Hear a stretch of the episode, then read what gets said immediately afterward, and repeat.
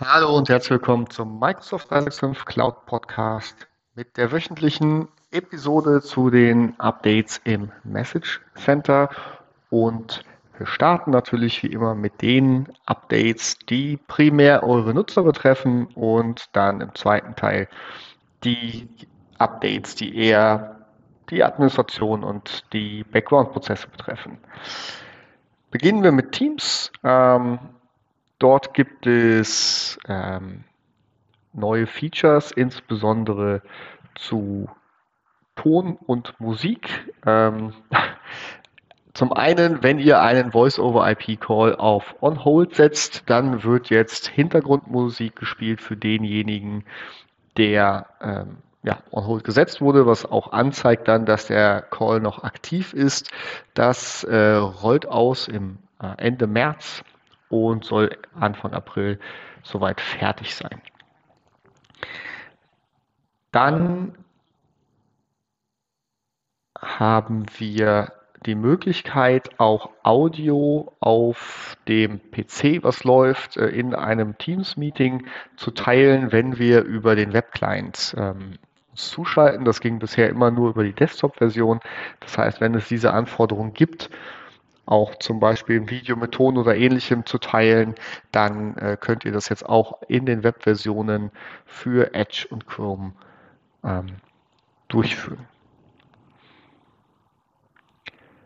Ein Feature, das so ein Mix ist vielleicht aus User und Admin, aber äh, deutlichen äh, User Impact hat, ist, äh, dass äh, die Möglichkeit, dass die Preview-Channel für Team, also die User, die zuerst die neuen Teams-Features in ihrer Applikation bekommen, jetzt synchronisiert werden können mit ähm, dem Office Current Channel, ähm, der, der installiert wurde oder nicht installiert, sondern konfiguriert wurde. Das ging äh, seit neuestem für Windows, ist jetzt aber auch für ähm, Mac relevant und Genau. Ähm, wird, wenn ich das so richtig sehe, automatisch ähm, synchronisiert im, im ersten Schritt. Und wenn ihr das nicht möchtet, müsst ihr das im Teams Admin Center deaktivieren bis zum 11. April.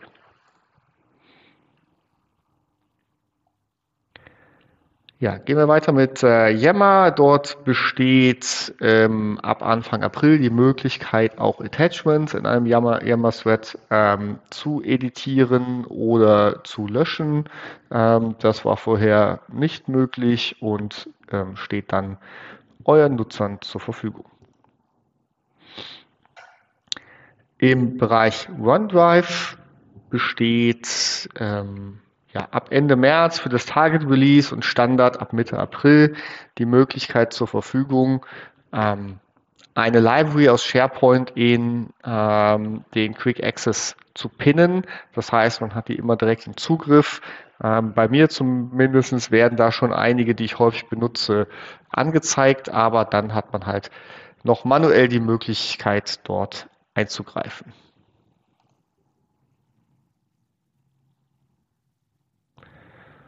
Und vielleicht noch ein äh, letztes, wenn ich das so richtig sehe, genau, ich gehe nochmal durch, ja, ein letztes Update, was auch die Nutzer betrifft, und zwar die SharePoint App Bar. Die konnte disabled werden, wenn man die nicht benutzen möchte. Und äh, zwar war angekündigt von Microsoft, dass das bis 31. März diesen Jahres funktioniert. Das ist jetzt verlängert worden bis zum 30. September, also nochmal ein halbes Jahr ungefähr obendrauf. Ähm, ja, falls ihr da die Anforderung habt, die nicht zu nutzen, könnt ihr das weitermachen. Ansonsten müsst ihr euch ähm, ja, damit auseinandersetzen, wie ihr das in eure Modern SharePoints integriert. Die weiteren Updates sind dann eher was für die Administration und ähm, ja, die Hintergrundprozesse. Zum einen haben wir ein Office TLS Certificate Change. Ähm, da wird ein neues Zertifikat ausgerollt von Microsoft und zwar am 30. Juni 2022. Das betrifft allerdings nur Custom Applications, die äh, verschiedene Services ähm, im M365-Umfeld äh, nutzen und das Zertifikat benötigen. Also da muss angepasst werden für die von Microsoft zur Verfügung gestellten ähm, Applikationen gibt es keinen Impact. Also tatsächlich nur, wenn ihr eigene Applikationen habt, die auf diese Zertifikate angewiesen sind, die sie nutzen, dann müsst ihr da etwas tun. Betrifft insbesondere die Kommunikationsservices, Teams, Skype, ähm, Kaisala und ähm, genau.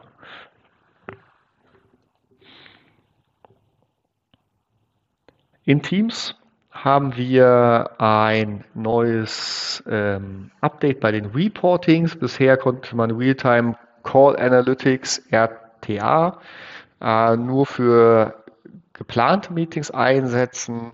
Das wird ähm, ja, jetzt ab sofort auch für die Meet Now ähm, Meetings funktionieren, sodass man auch dort direkt die Daten sehen kann und ähm, darauf im Call reagieren kann.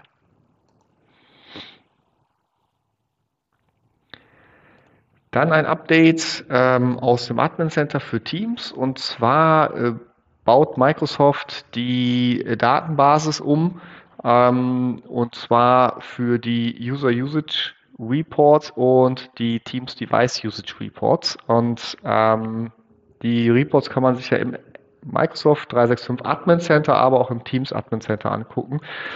Für einen kurzen Moment wird dies, werden diese Daten auseinanderlaufen. Das heißt, die Datenbasis ist im M365 Admin Center wird zuerst umgestellt, wird sich also eventuell für einen Zeitraum von sechs bis acht Wochen nicht ähm, matchen mit dem, was im Teams Admin Center äh, zu sehen ist. Also da ähm, ja, einfach vorbereitet sein, dass es da vielleicht für einen kurzen Moment Inkonsistenzen in euren Reports gibt. Es gibt eben die Möglichkeit in Exchange Online schon seit geraumer Zeit, ähm, ja, anderthalb Jahren jetzt, die Möglichkeit, seine Adresse zu erweitern mit einem Plus und dann noch ähm, ja, ähm, zum Beispiel äh, der Name der Webseite, damit man die Mails dann sortieren kann, wenn man sie von der, von der Webseite bekommt. Das war ein Feature, das man aktiv einschalten musste für einen alten Tenant das war ein Feature, das neu äh, immer eingeschaltet ist für neue Tenants. Das wird sich jetzt ändern. Mitte April wird das Feature aktiv eingeschaltet für alle Tenants und man muss es über einen Befehl ähm, in, in PowerShell deaktivieren. Dafür hat man ja, im Prinzip bis, bis Mitte April Zeit, gibt jetzt kein festes Datum und äh, dann kann man das auch ausschalten. Das heißt, wenn man das seinen Nutzern nicht anbieten möchte, kann man das äh, einfach ähm, ja, deaktivieren. Ich denke, es hat im, im größeren Umfeld mit, mit großen Exchange-Installationen vielleicht auch ähm, ja, ähm, Auswirkungen auf, auf das Mail-Routing und ähnliches. Also von daher guckt euch diesen Change bitte im Detail an.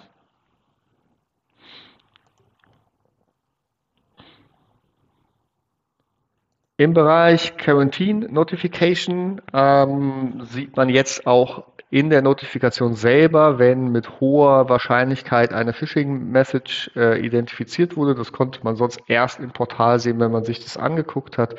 Ähm, also hier nochmal ein, ein stärkerer Hinweis für die Nutzer, dass da ähm, Mails für Phishing abgegriffen wurden und, und dass man da vielleicht auch darauf reagieren sollte. Äh, das soll ab Mitte April ausgerollt werden.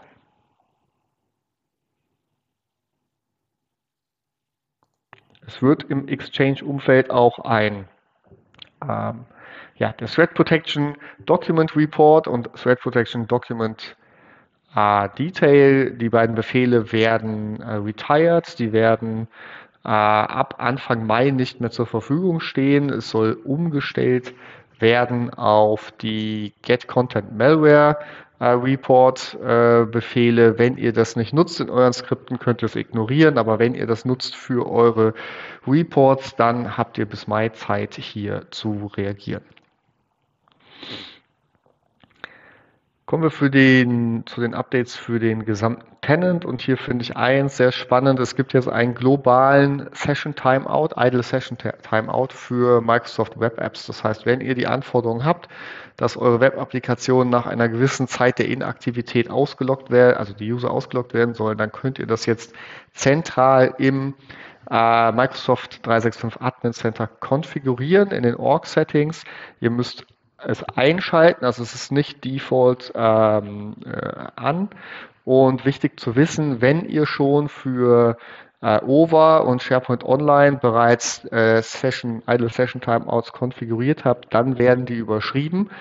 Auch der Hinweis hier von Microsoft, dass ähm, es ist im Moment noch natürlich eine Preview beziehungsweise so der erste Rollout, aber das wird wahrscheinlich zukünftig komplett in dieses zentrale Setting laufen. Das heißt, wenn ihr damit zufrieden seid, dann macht es auch Sinn, von den OVA und SPO Settings wegzugehen und das global ähm, einzuschalten.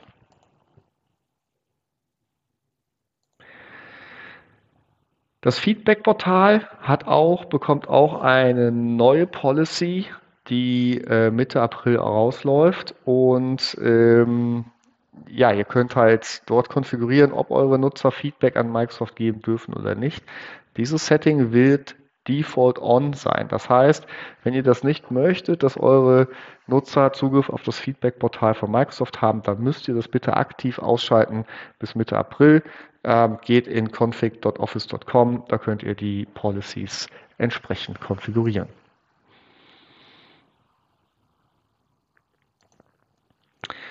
Habt ihr Android-Nutzer, die mit dem Company-Portal arbeiten und auf Android 12 Devices äh, mit der Version 5.0.5.4.2.1.0 äh, laufen, dann gibt es ein Problem, dass sie im Outlook nicht kopieren können. Das ist gefixt und kommt mit dem neuen März Company-Portal Update. Ähm, ja, ist das erledigt.